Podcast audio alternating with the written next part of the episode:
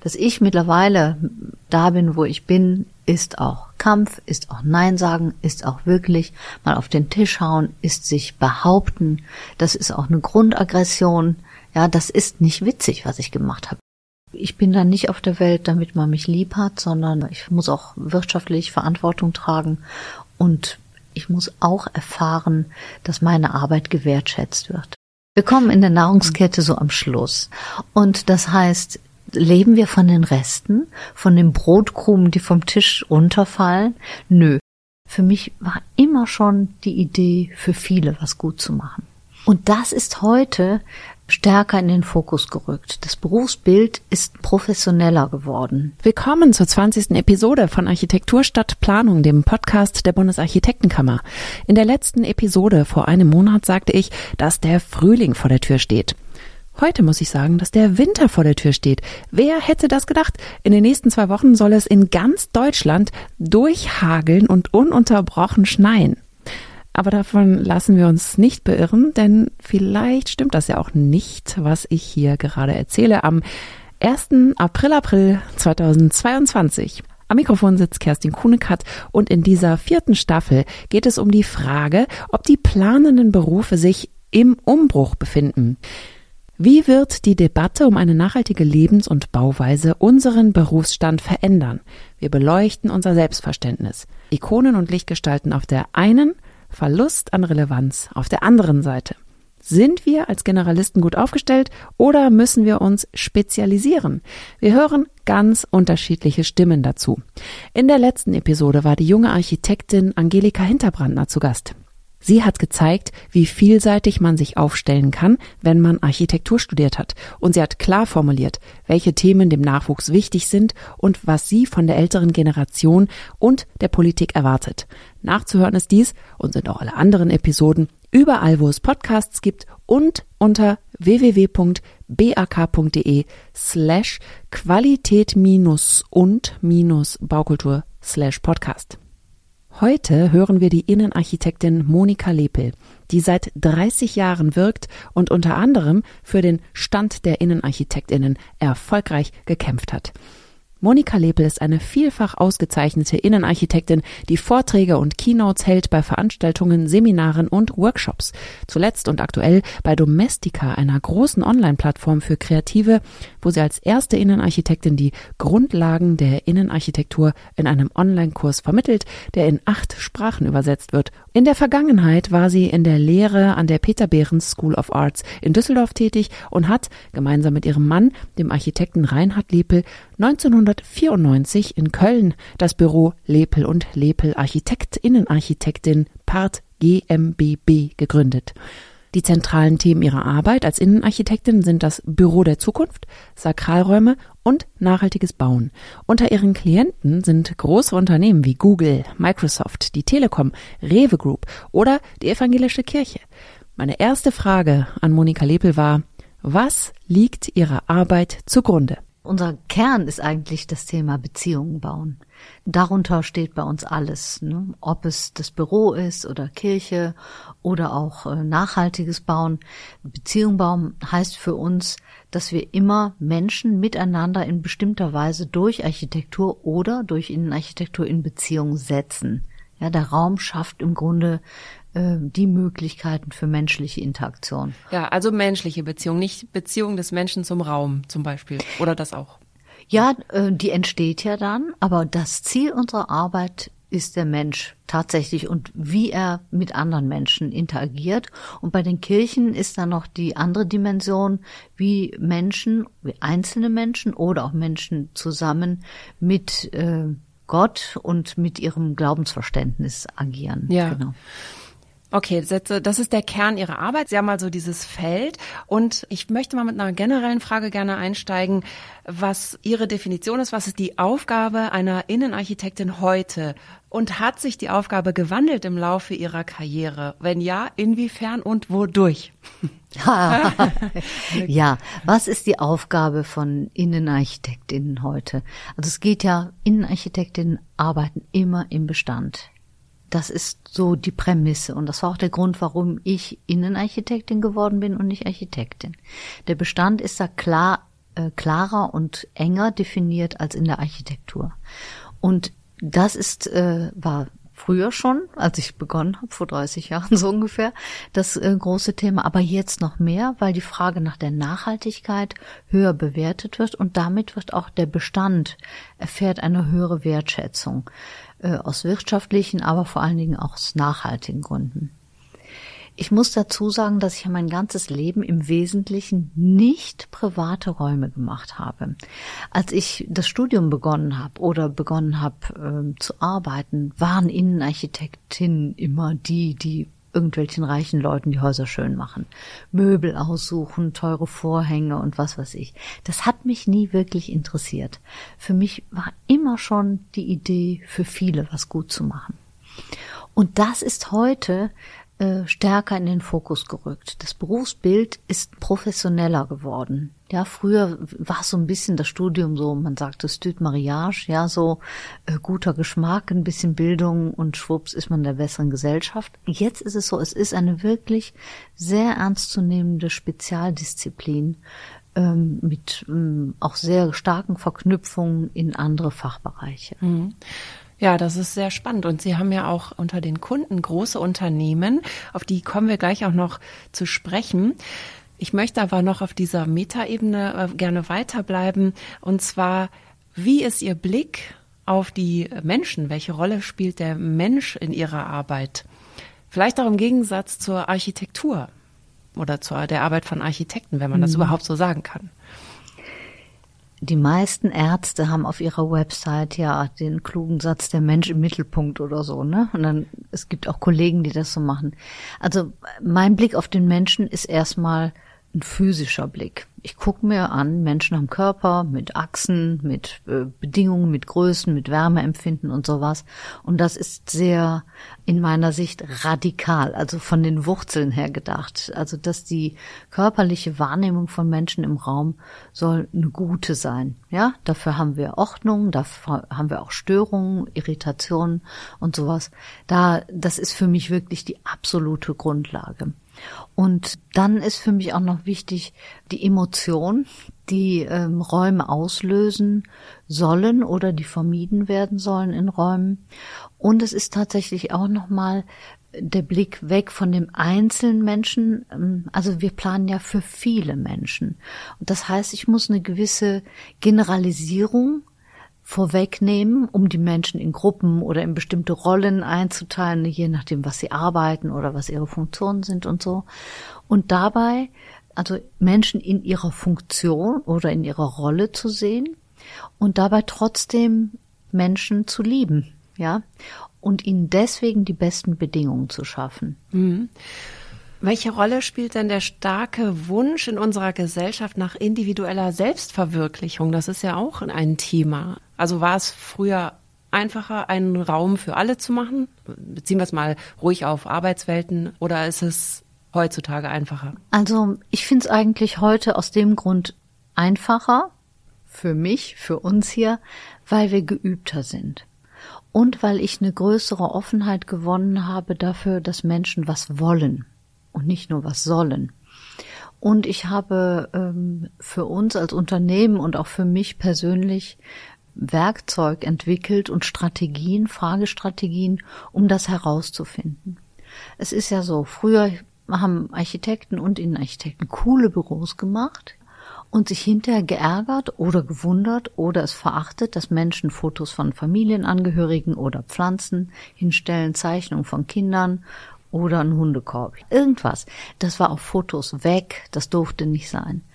Diese ästhetische Ebene war früher deutlich anders ausgeprägt als heute. Heute ist ein generelles, größeres Verständnis dafür da, dass Arbeitsorte auch Lebensräume sind. Ja, und ähm, das ist ja unbedingt auch gewünscht, mhm. Individualisierung. Es gab doch auch mal in der Mode so eine Phase, ne, dass man das so customized hieß das immer, ne, selber noch irgendwas drauf äh, bügeln oder äh, dran heften oder einen beherzten Schnitt in den Kniebereich der Hose, sowas. Ähm, und das sind auch ähm, Strategien und Strukturen, die wir in der Innenarchitektur auch bedenken. Und es ist auch so, ich sage bei den vielen Workshops, die wir auch machen, in Vorbereitung auf Projekte, das ist ihre persönliche persönliche Meinung und die dürfen Sie jetzt hier mal ganz frei äußern. Wie wir damit umgehen, professionell und im Kollektiv, ist noch was anderes. Und ich helfe den beteiligten Mitplanenden auch da rauszukommen. Aber dafür muss es auch mal gesagt werden dürfen. Mhm. Und ist Ihre eigene Handschrift dann noch wichtig an der Stelle für Ihre Projekte? Also jetzt auch bezogen darauf, dass man dann vielleicht noch Fotos machen will und sagt, das ist ein Lepelbüro. Oder geht es Ihnen eher darum, muss man gar nicht erkennen, sondern der Kunde muss sich darin wiedererkennen? Also unsere Strategie ist tatsächlich immer, dass wir eigentlich nur an den Kunden denken, dass der Kunde sich bestenfalls wiedererkennt. Das ist aber auch ein bisschen blöd, weil ich habe den Überblick eigentlich verloren. Von außen sagen mir alle, ja, das ist ja wieder ein echtes Lepelbüro. Und ich sage, wie bitte? Keine Ahnung. Ja, also die Innensicht von uns hier als äh, Team ist ganz anders als die Außensicht, mhm. weil wir ähm, innerhalb eines gewissen gestalterischen Rahmens agieren und wir den ja als robust und lässig und frei definieren. Das sind so die drei Begriffe. Und ich verstehe auch, dass jede Projektleiterin hier eine andere, leicht andere Handschrift hat, aber von außen wird es doch immer so erkannt. Mhm. Und dabei spielt für uns vor allen Dingen eine Rolle, ähm, es ist ja kein Zufall, dass wir an bestimmte Unternehmen geraten. wir teilen ja Mut, wir teilen Haltung und wir teilen Lust an was Neuem. Ja, die anderen Kunden sind halt woanders. Und deswegen, wenn es gut zusammenpasst, ist das kein Widerspruch. Mhm. Auf den Mut würde ich auch noch mal gern zu sprechen kommen. Machen wir ja am besten direkt jetzt, sonst vergesse ich das. An welcher Stelle braucht es Mut und wer braucht Mut? Also Mut brauchen alle. Mut braucht man vor allen Dingen am Anfang. Also äh, diese Phase, man lernt sich so kennen und dann ist man noch so ein bisschen vorsichtig und tastet sich ran. Darf also, ich eine Zwischenfrage ja? stellen? Steht immer an, dann etwas komplett anders zu machen? Wahrscheinlich schon. Ne? Es ist ja jemand dann, der neues, neuen Raum haben will, ein neues Büro. Das heißt, man steht immer vor so einem Umbruch gemeinsam mit dem Kunden, oder? Oder mit dem Bauherrn? Ja, also Tatsächlich ist es so, die Anfänge sind unterschiedlich. Manche möchten nur einen Teilbereich neu gestalten. Bei anderen sind es äh, krasse Neu, ist es ein krasser Neubeginn, die Gründung einer neuen Firma, Rewe Digital.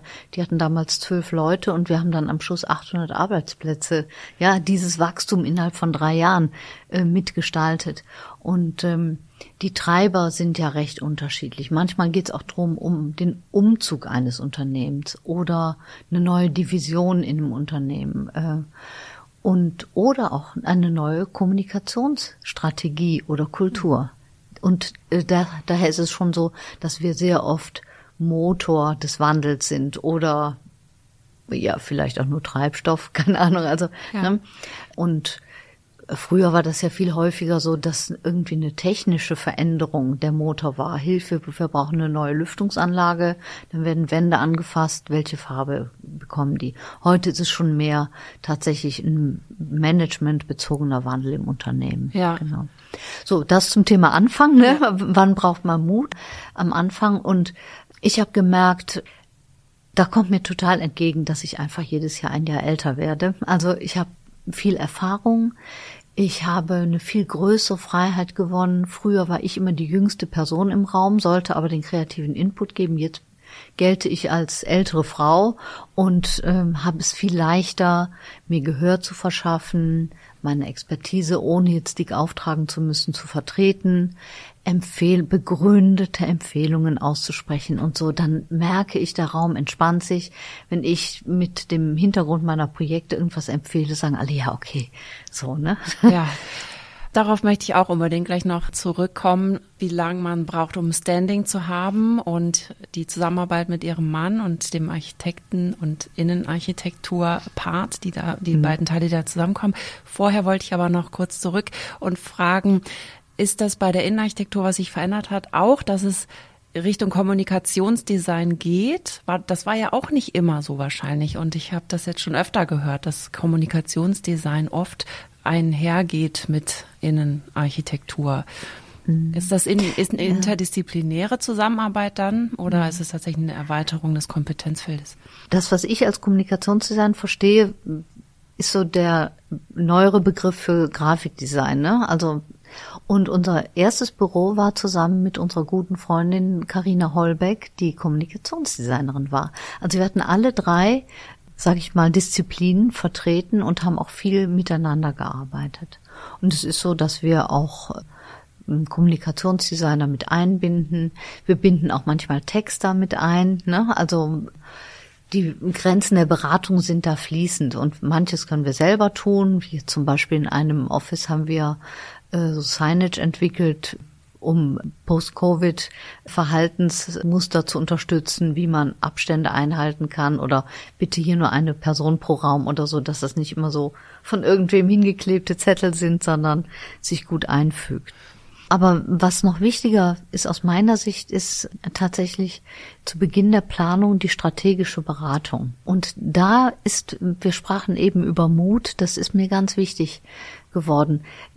Da sind wir nicht die Dienstleister, die jetzt sagen, hm, mal gucken, was sie so wollen. Manchmal müssen wir da richtig reingrätschen und sagen, das können wir so nicht empfehlen. Machen Sie das bitte nicht so. Das ist nicht in Ordnung. Oder das damit kommen sie nicht zu dem Ergebnis, mit dem sie arbeiten können, ja. Und es ist ja auch im Moment so eine Situation, jede Zeitschrift ist voll mit Management, Beratungsthemen, was Räume, zurück ins Office, ja, nein, wie geht Remote führen und sowas.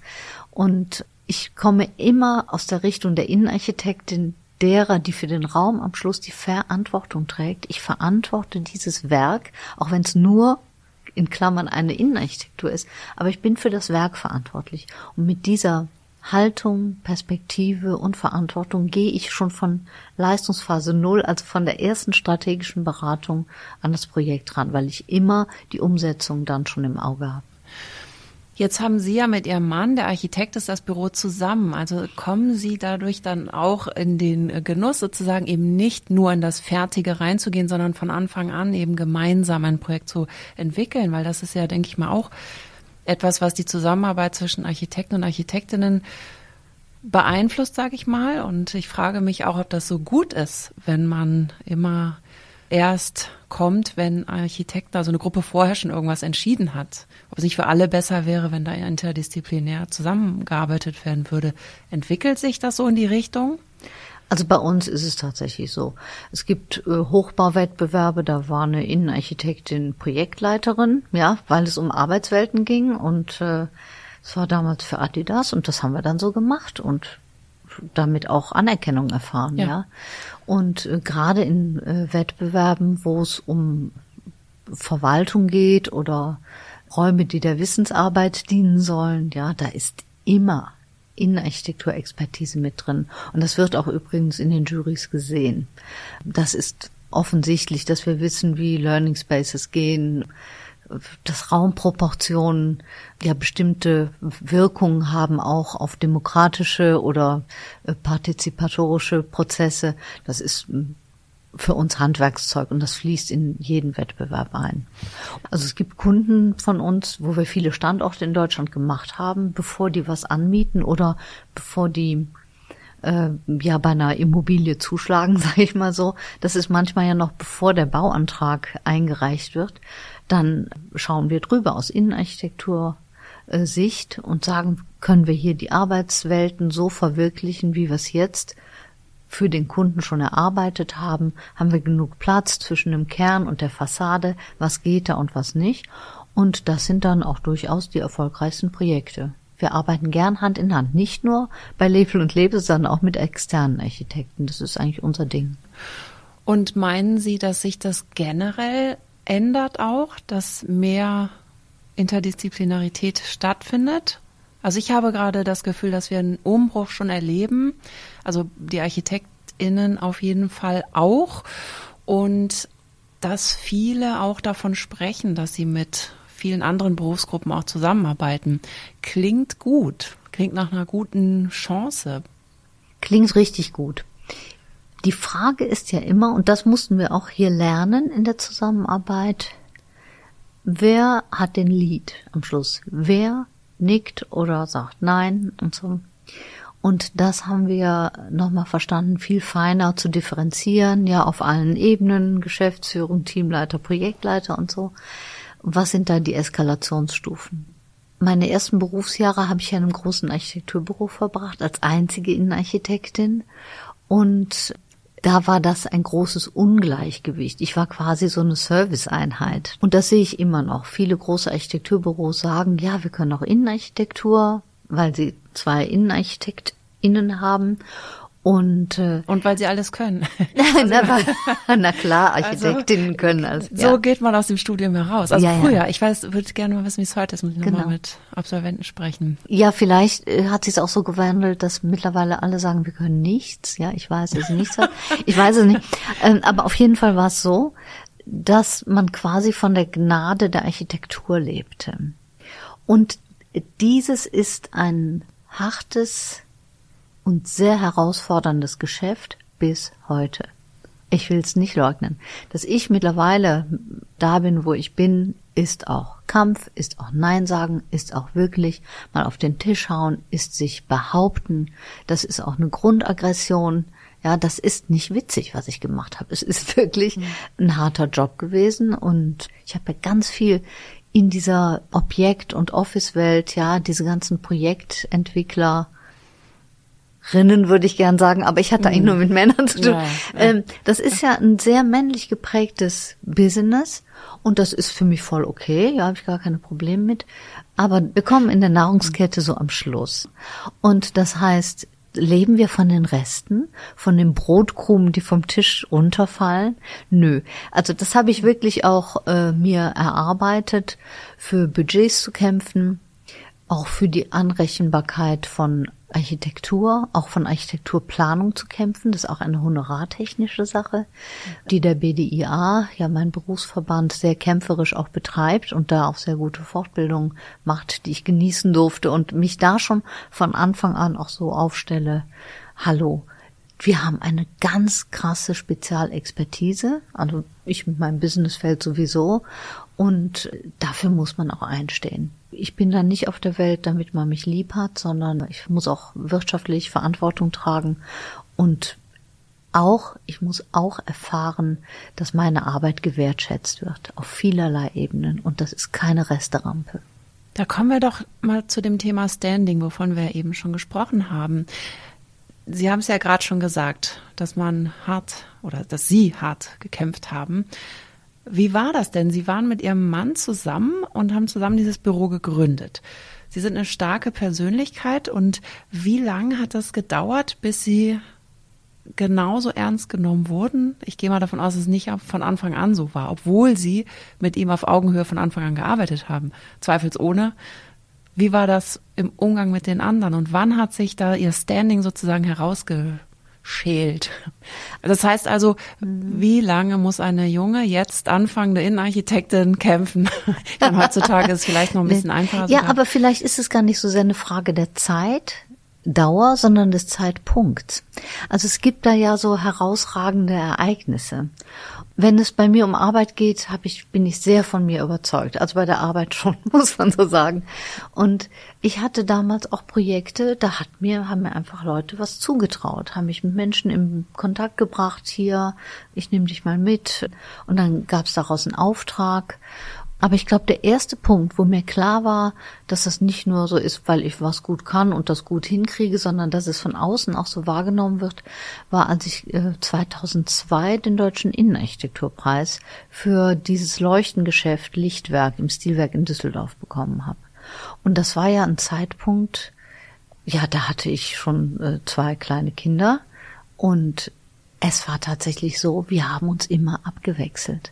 Da gab's bei uns nicht äh, bleibt zu Haus, sondern es ist immer der im Projekt präsent, der es gerade besser im Projekt liefert, ja. Und wenn einer eine Erschöpfung hat oder mal schlafen muss, fährt der andere nachts auf die Baustelle. Wir haben uns in der Tat über Nacht ab, abgewechselt. Mhm. Und das ist natürlich aus der selbstständigen Perspektive was ganz anderes als in einem Angestelltenverhältnis. Ne? Also die Wertschätzung von außen mit diesem Preis, das war so der erste Moment, wo ich dachte, hey wow, das wird gesehen. Und das war ganz ähnlich dann nochmal mit dieser großen Ehre bei Frau Architekt. Es ist ja auch etwas, worum man sich gar nicht bewirbt, bei so einer fantastischen Ausstellung Teil dessen zu sein. Und das kam so von außen auf mich zu. Und das war auch nochmal so eine Bestätigung für viele Jahre und für das, äh, was ja. ich da gemacht habe. Ich sag ja. nochmal, es ist die Ausstellung im Deutschen Architekturmuseum gewesen. Ja, das war eine Adaption der Frankfurter Ausstellung mhm. im Haus der ArchitektInnen in Düsseldorf. Mhm. Und da wurden dann 20 lebende Architektinnen äh, aktuell hinzugenommen zu dieser Ausstellung, die es damals gab. Ganz vieles Behauptung, Wahrnehmung ist auch das, was man selber daran tut. Ja, also worum ich mich bewerbe, auf welche krassen Ziele ich zugehe. Es ist Zutrauen, es ist Selbstvertrauen und auch Professionalität. Und das andere ist aber das, was einem dann noch so quasi geschenkt oder entgegengebracht wird. Ne? Und die Auftraggeber, die haben jetzt auch nicht vor, Sie sagen jetzt seit 30 Jahren, aber vor 20 Jahren, die haben dann auch nicht gesagt, ja, wir möchten aber jetzt mit Ihrem Mann sprechen oder so. Das waren schon, waren schon auch nein, die nie, Zeiten. Nie, nein, Super, ja. Nein. Aber das liegt auch daran, dass ich ganz klar mich nur als Innenarchitektin positioniere. Ja, ich bin das so und kämpfe auch genau für diese Position. Deswegen haben wir da auch wenig Kon Konkurrenz, außer dass wir natürlich mal Sachen unterschiedlich gut finden oder unterschiedlich bewerten. Auch hier in unseren eigenen Büroräumen, da mussten wir schon an mancher Stelle kämpfen, aber äh, wir hatten ein Team, was für äh, die Innenarchitektur hier zuständig war und ein Team, was für den Hochbau zuständig war. Und das mussten die erstmal auf äh, Projektleitungsebene regeln und dann sprechen wir darüber und dann möge die bessere Idee gewinnen. Ja. Sie sind ja sehr stark auf dem Bürofeld unterwegs. Und Sie haben ja da auch schon einige Entwicklungen mitgemacht. Sprechen wir also über das Büro der Gegenwart und der Zukunft. Welche Entwicklung hat das Verständnis von guten Büroräumen durchgemacht, seitdem Sie sich damit befassen? Das ist eine witzige Frage, weil Sie tatsächlich gesagt haben, von guten Büroräumen. Also früher hat man einfach nur über Büroräume gesprochen und manchmal über schöne Büroräume. Also das Verständnis ist tatsächlich so gewandelt, dass es in den 90er Jahren, als ich damit anfing, ging es äh, viel um Status und es ging viel um das Abarbeiten. Ne? Also Kommunikation war der Sonderfall. Das heißt, äh, Status mit dem tollen Büroraum, den der Chef vielleicht hat und alle anderen sind in irgendwelchen Zellen vielleicht und dann gibt es noch einen Konferenzraum, so ungefähr. Ja, äh, Status äh, auf den verschiedenen Hierarchieebenen. Ne, das gab ja das, äh, gibt das Beispiel von den verschiedenen hohen Rückenlehnen, mhm. die ja dann nicht mehr ergonomisch bedingt sind, sondern nach Bedeutung. Ja, und natürlich Eckbüro, Bürogröße, Anbindung an Servicesekretariat und sowas.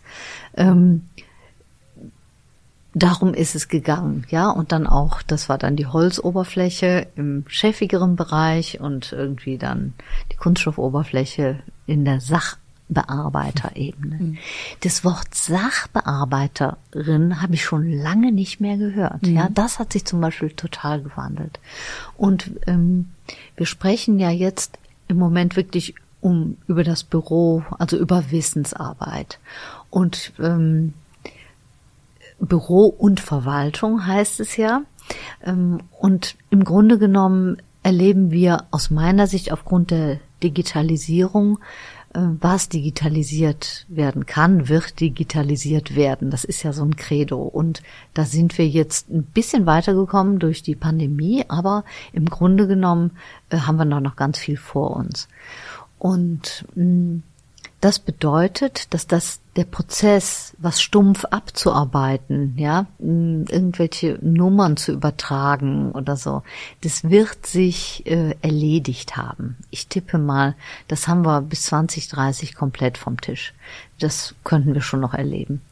Aber was damit zusammenhängt, was, also war, was tun wir dann überhaupt noch?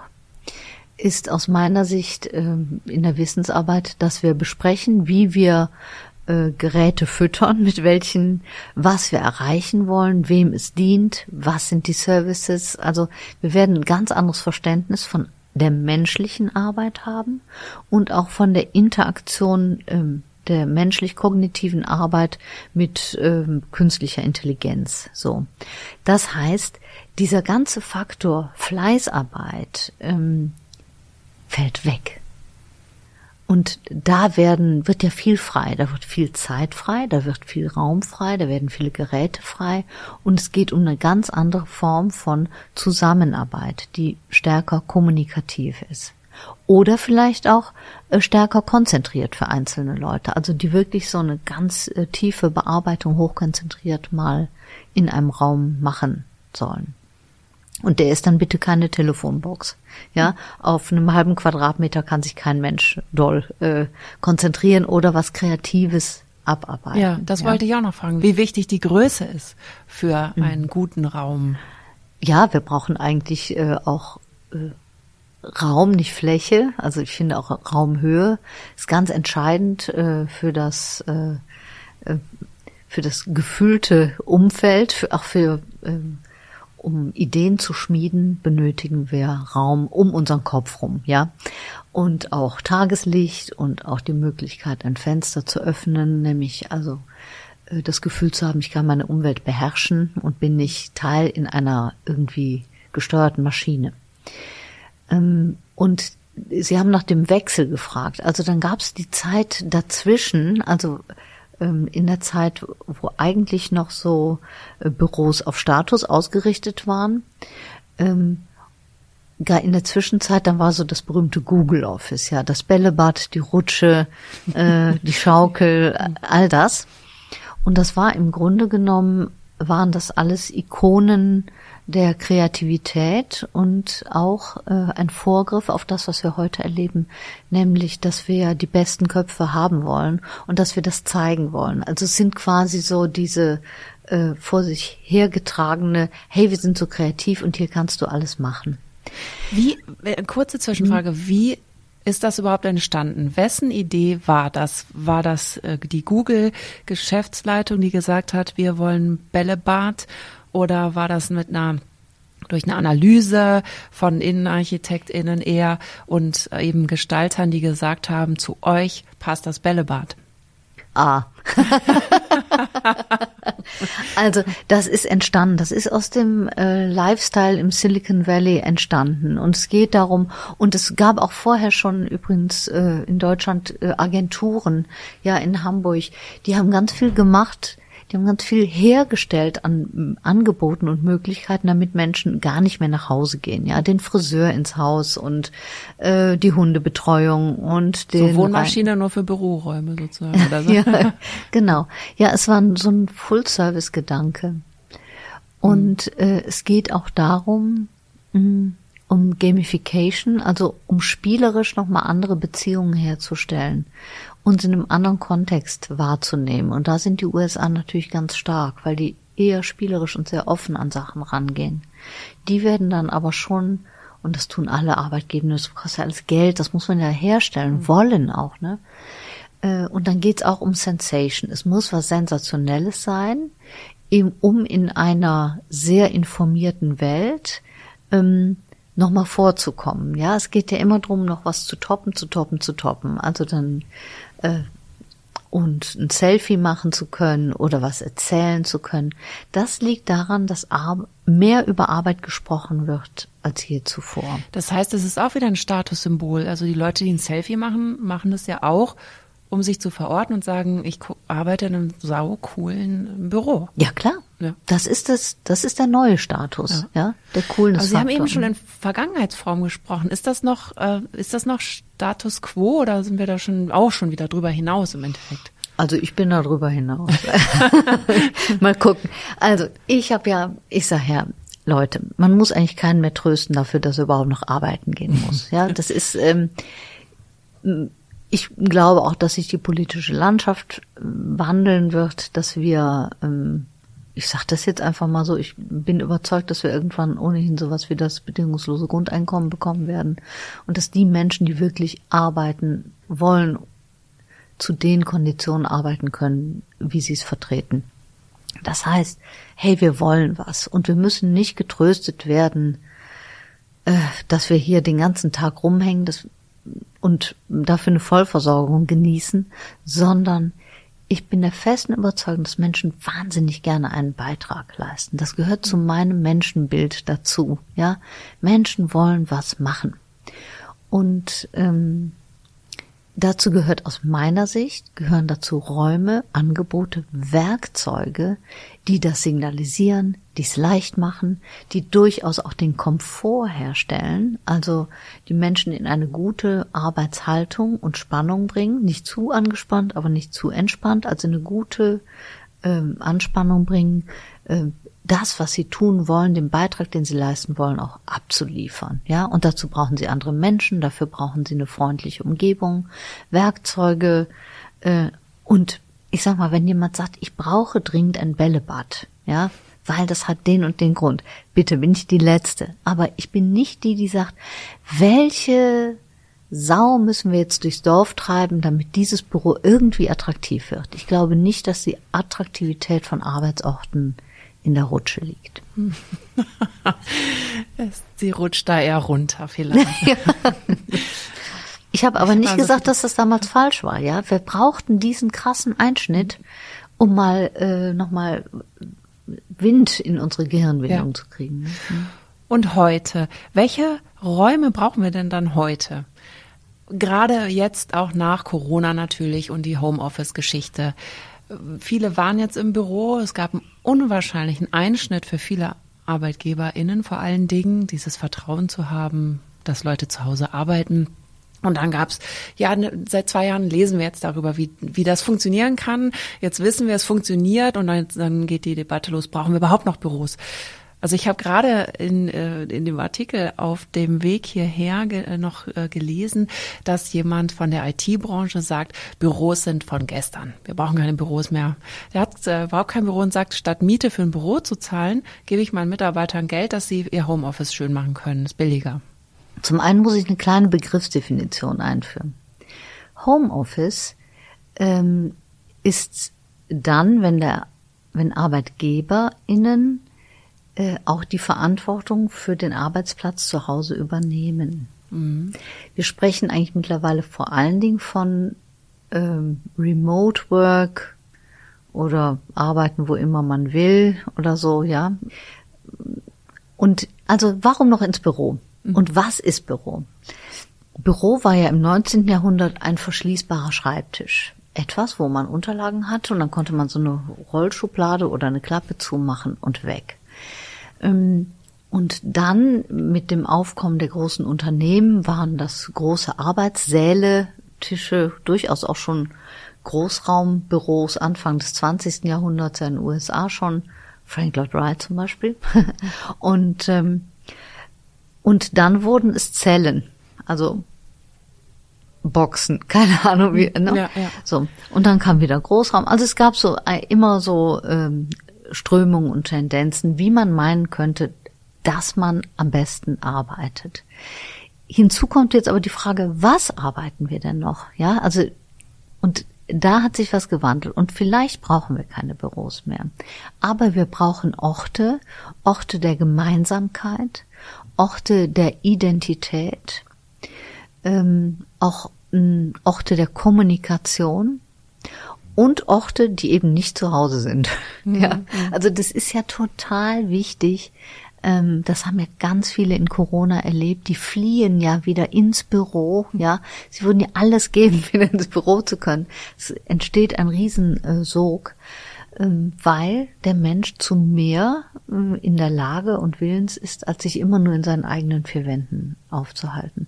Und wir dürfen ja auch nicht unterschätzen. Dieses ganze Thema wird häufig von Menschen diskutiert, die ein Haus im Grünen haben, auf zwei, drei Etagen, ja.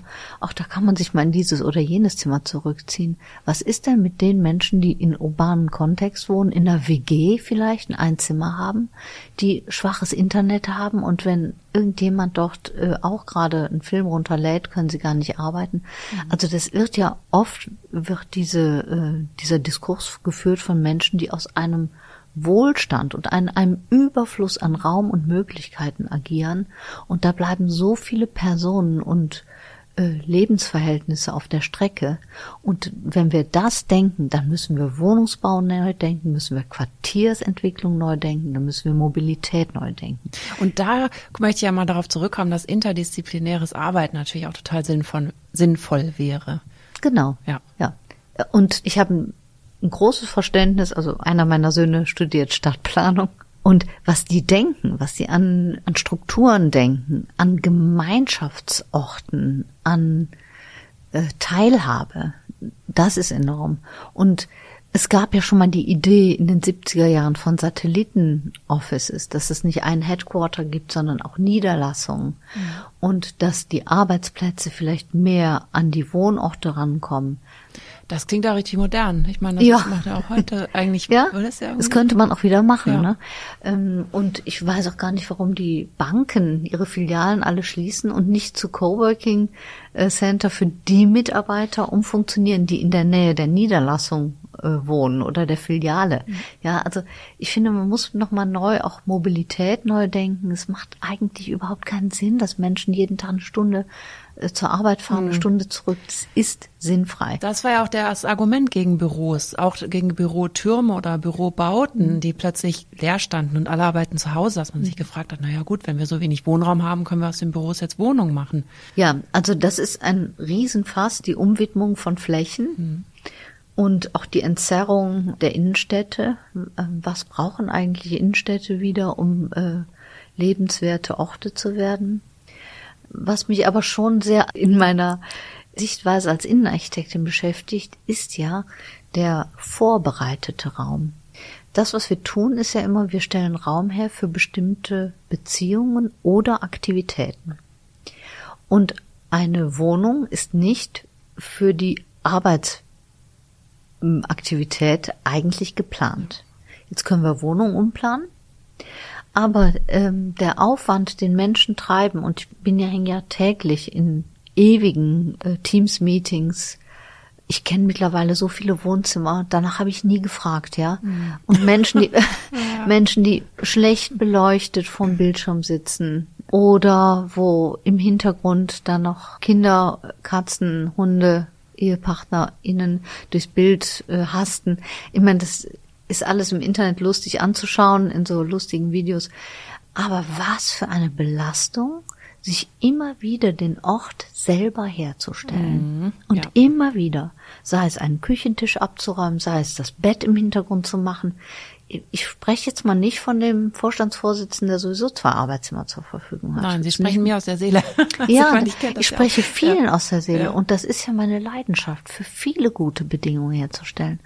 Und das ist für mich der Hebel für die Zukunft, dass das Büro der vorbereitete Raum ist für bestimmte Aktivitäten.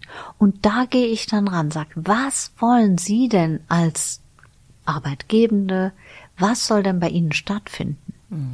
Und da kann es durchaus sein, dass Unternehmen Orte anbieten, wo man sehr konzentriert was abarbeiten kann. Also der Raum, wo man wirklich fokussiert seiner Profession nachgehen kann. Ich nehme mal an, dass es da demnächst Wellenbewegungen geben wird, wie bei allem.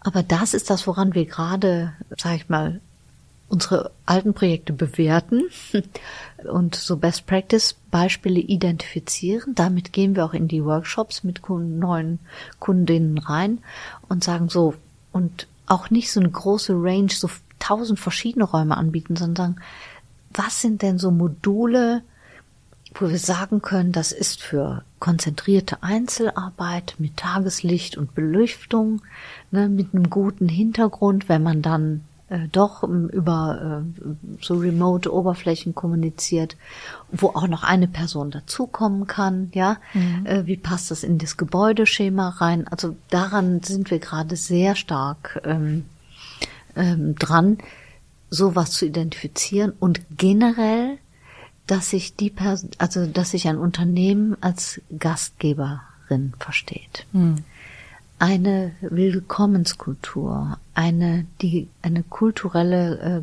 Gemeinsamkeit darstellt und nicht nur nach außen so tönt, sondern es wirklich ist. Und wir ähm, dürfen ja gar nicht vergessen, dass es ganz viele Personen gibt, die ja immer im Unternehmen sind. Das sind die Locals, ja, auch Local Heroes, wie wir sie nennen.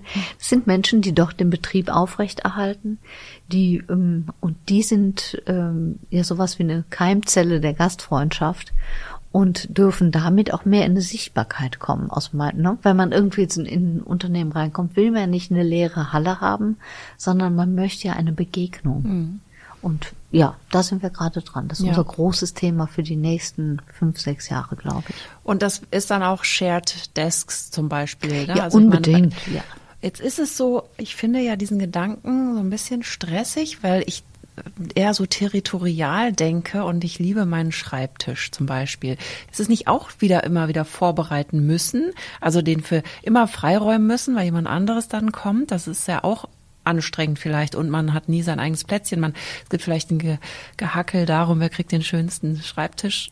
Ja, das ist eine große Herausforderung. Ähm, aber es ist tatsächlich so, wenn wir sagen, hey, ihr könnt zu Hause arbeiten, was auch Vorteile hat, ihr könnt hier arbeiten, dann muss es irgendeine Konsequenz geben, auch finanzieller Natur. Wir sind ja nun wirtschaftlich im Handel irgendwie auch verpflichtet. Es sei denn, es ist irgendwie ein Luxuskonzern, der beides mhm. perfekt herstellt, ne, geht. Mhm. Aber uns ist ganz klar bewusst, wir nehmen Menschen was weg, wenn wir ihnen ihren persönlichen Arbeitsplatz wegnehmen. Das ist so. Ja. Brauchen wir gar nicht diskutieren. Es gibt keinen Grund einer Person, die immer im Büro arbeitet, diesen Arbeitsplatz wegzunehmen. Also jeden Tag den gleichen Arbeitsplatz auf und wieder hinzuräumen ist sinnfrei, dann kann man auch stehen lassen. Die gibt's, das sind die sogenannten Locals. Aber Personen, die vielleicht nur in der Woche 15 Stunden an diesem Arbeitsplatz sind, weil sie nur drei Tage in der Woche da arbeiten und davon die Hälfte der Zeit noch in Meetings sitzen oder im Projektraum oder so sind.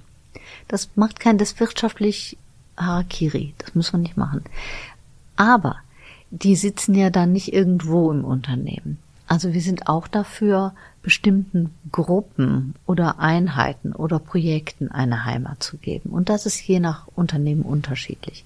Das heißt, ich habe eine Art Familie, nicht mehr meine eigene kleine Heimat, sondern da gibt es dann auch äh, so Stationen, so eine Basisstation für die, die erwarten können, in der Gegend des Unternehmens, der Verwaltung, da treffe ich meine Einheit, da habe ich auch meinen Schrank. Also man muss es ja nicht dann ins Erdgeschoss räumen, wenn man im siebten Obergeschoss irgendwo arbeitet. Es gibt so Home Zones, nennen wir die, wo Gruppen dann eine gemeinsame Heimat haben. Und da hängen dann auch Postkarten oder da sind die Pflanzen oder ja, man kann persönliche Dinge dort unterbringen wenn viel Vertrauen da ist, noch nicht mal abschließen, ja. Aber es gibt, man muss nicht mit dem ganzen Rucksack ankommen, um seinen Platz nochmal komplett aufzubauen. Ist schon was da, was man kennt. Ja. Und Sie entwickeln das jetzt schon für einen bestimmten Auftraggeber oder ist es auch, dass Sie so eine Art Forschung betreiben, um halt über die Arbeit und das Büro der Zukunft, um da zu eigenen Ergebnissen zu kommen für zukünftige Kunden? Ja, beides in der Tat. Also wir haben ja viele Kunden, die sehr genau wissen, was sie tun. Die haben eine eigene Forschung, die haben ganze Abteilungen, die sich damit befassen. Die haben die größten Excel-Tabellen der Welt und was weiß ich. Ne? Also es ist wirklich sehr, sehr professionell und daraus ziehen wir unsere Schlüsse. Aber wir haben den Anspruch und auch die Freude daran, immer wenn eine neue Herausforderung kommt, das auch weiterzutreiben und zu sagen, Leute, das klappt doch gar nicht so gut, äh, wir haben hier eine andere Idee, dann probieren wir das aus, dann machen wir wieder eine Bewertung.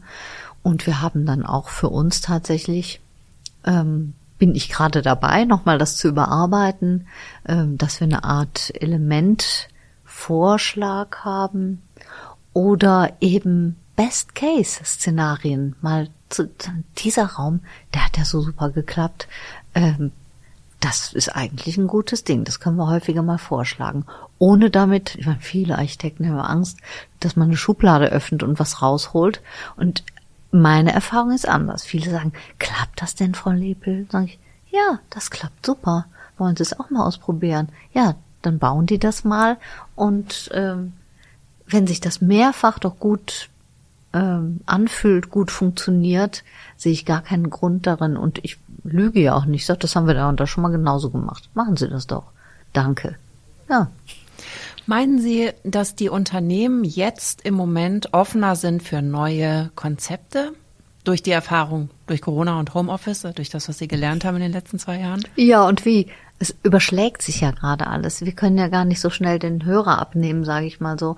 Und ich frage mich immer, warum haben die nicht vor einem Jahr schon mal so gut nachgedacht wie jetzt? Ne? Also das hat auch so eine lange Leidenszeit vom nicht wahrhaben wollen, ach, das guckt sich weg oder so. Und jetzt, es ist eine Riesenchance es ist eine Chance. Und nicht nur wie früher immer, wir verdichten und wir machen weniger eine äh, kleinere Mietfläche oder so, sondern jetzt wirklich die Not auch zu sehen, wie kriegen wir die Leute wieder ins Büro? Wie können wir sie wieder beteiligen? Wie kommen wir wieder an das kreative Potenzial ran? Denn viele sind ja erschöpft. Erschöpft vom Nicht ins Büro fahren. Ja, ich verstehe das gut. Mhm. Also zu Hause arbeiten ist nicht weniger anstrengend. Mhm. Aus den benannten Gründen ja auch. Ja. Ja, Sie haben, ich habe gehört, Sie haben in, in, dem Podcast von der Brand 1, den können wir ruhig erwähnen hier, äh, Arbeit ist keine Strafe und Arbeit ist kein Poddyhof. Genau. Ja, das finde ich ne? auch gut. Ja, also das müssen wir aber auch so am eigenen äh, Leib erfahren, ja. Wenn wir hören von unseren Mitarbeitenden, hey, warum bist du gern bei Lepel und Lepel? Dann sagen die alle immer erst, das Team ist nett. Also, ne, weil wir hier so ein, ähm, also wirklich tolle Leute haben, die auch gut miteinander arbeiten. Und das zweite ist dann, hey, wir machen so super Projekte. Also das heißt, die wollen mit netten Menschen gute Projekte machen. Keiner hat gesagt, dass wir eine Siebträger-Kaffeemaschine haben. Haben wir, ja, aber, oder dass man einen Hund mitbringen kann. Das ist nie ein Grund, es ist eine Begleiterscheinung. Ja. Es geht immer um Arbeit. Ja. Und um nette Menschen. Das Konzept, was Sie eben erläutert haben fürs Büro, trifft das für viele Branchen zu oder nur eine bestimmte Branche? Weil ich kann das total nachvollziehen. Wir alle können das nachvollziehen, die wir in der Architektur oder in der Innenarchitektur oder in der mhm. Planung eben unterwegs sind. Aber gibt es auch Branchen, bei denen kann man auf keinen Fall solche Büros machen? Also auf wen lassen sich diese Konzepte anwenden? Also eigentlich ist ja die Frage, auf wen lassen sie sich nicht anwenden. Und davon habe ich natürlich keine Ahnung, weil ich die Leute nicht treffe. Also ich, das, ja, okay. ich agiere ja wieder nur in so einem ganz bestimmten Bezugsrahmen. Ne? Mhm. Also es ist tatsächlich so Wissensarbeit. Wir haben auch schon Büros gemacht für so ein Leukämielabor. Das sind natürlich Geräte, die da zentral stehen oder wenn es um Proben geht und sowas, super wichtig. Aber auch die sagen, wir brauchen mehr Community. Also das, was für viele das Homeoffice ist, ist für die dieser eine Arbeitsplatz, wo sie so konzentriert durch ein Mikroskop schauen oder äh, so Analysen machen. Davon muss man auch mal eine Auszeit nehmen. Also generell kann man schon sagen, Kommunikationsflächen sind wichtiger geworden oder werden wichtiger. Ja, und nicht nur Flächen. Räume. Also ja, genau, aber das ist eine gute Frage, weil was passiert in unseren Köpfen? Ich sag mal von Geschäftsführenden, von Chefs, da ist eine Fläche mit Sofas drauf, die hängen da ab. Das ist ja immer noch so in den Köpfen drin. Ne? Und es stimmt, wenn ein Sofa so darum steht, wo man nur mit so einem großen Öffnungswinkel sehr weit nach hinten gelehnt sitzen kann, hat das mit einer Arbeitshaltung nichts zu tun. Ja, dann ist es rumlümmeln und das muss man vielleicht auch mal machen, um den Kopf frei kriegen. Ne? Wir haben ja auch eine Schlafkoje bei uns im Büro. Oder wenn man wirklich mal erschöpft ist, kann man das gleich hinlegen. Aber diese unbestimmteren aus alter Sicht Flächen, die nicht der Arbeitsplatz ist, der Workplace als solcher, die dienen auch der Arbeit. Und Kommunikation ist Arbeit. Dieses sich treffen und in einer lässig aussehenden Konstellation werden oft krasse Sachen erarbeitet, ja. Und ich meine, aber da ist eine Kombination, das sieht man auch. Dann gibt's lange Tische, dann gibt es Whiteboards, dann kann man mal eben äh, was zur Seite räumen. Ähm, also wir haben für die GIZ auch Räume so vorgesehen, dass man auch mal so interaktiv was spielen kann oder eine Szene darstellen kann, die dann in der Tiefe was erläutert, was vor Ort beim Kunden passiert oder so. Jedes Unternehmen hat ja so krass andere Arbeitsbedingungen. Ja. Ich kenne Lobbys, da laufen am Tag zwei Leute mit einer Gitarre äh, auf dem Rücken erstmal rein auf dem Weg zur Arbeit und das sind keine Musiker, ja. Also es ist so viel möglich und so viel hilft auch. Jedes Unternehmen muss lernen, was hilft mir. Mhm. Das klingt jetzt auch, als wäre es gut, wenn die Räume sehr flexibel sind. Also, dass man sie wirklich relativ schnell umnutzen kann, ohne ja. groß bauen, sondern was weiß ich, auf genau. Rollen Elemente durch die Gegend zu schieben und dann zu sagen, so, wir widmen den Raum jetzt kurz um. Genau, und das ist auch viel nachhaltiger. Ja. Ne? Also diese ganzen Spezialanfertigungen und dies nicht und das und Wandverkleidung und schon jeder neue Monitor bringt einen da ja äh, quasi um die äh, Kosten des, des Wandpanels. Ähm, und da sind wir im Moment auch ganz scharf dabei zu gucken, was kann, ist eine generell gute Lösung, was kann ich weiterverwenden, was ist adaptierbar in einem anderen Raum, äh, ist für uns ein Gebot der Nachhaltigkeit einfach mhm. auch. Wie gehen Sie mit der Schnelllebigkeit um? die jetzt gerade auch Moden betrifft, also Design und wie Räume eingerichtet sind und ausgestattet sind. Das ist ja zum Beispiel im Hospitality-Bereich nach wenigen Monaten, Jahren ist es ja total oldschool. Und gerade im, im Hinblick auf die Instagrammability, wie kann man das nachhaltig lösen?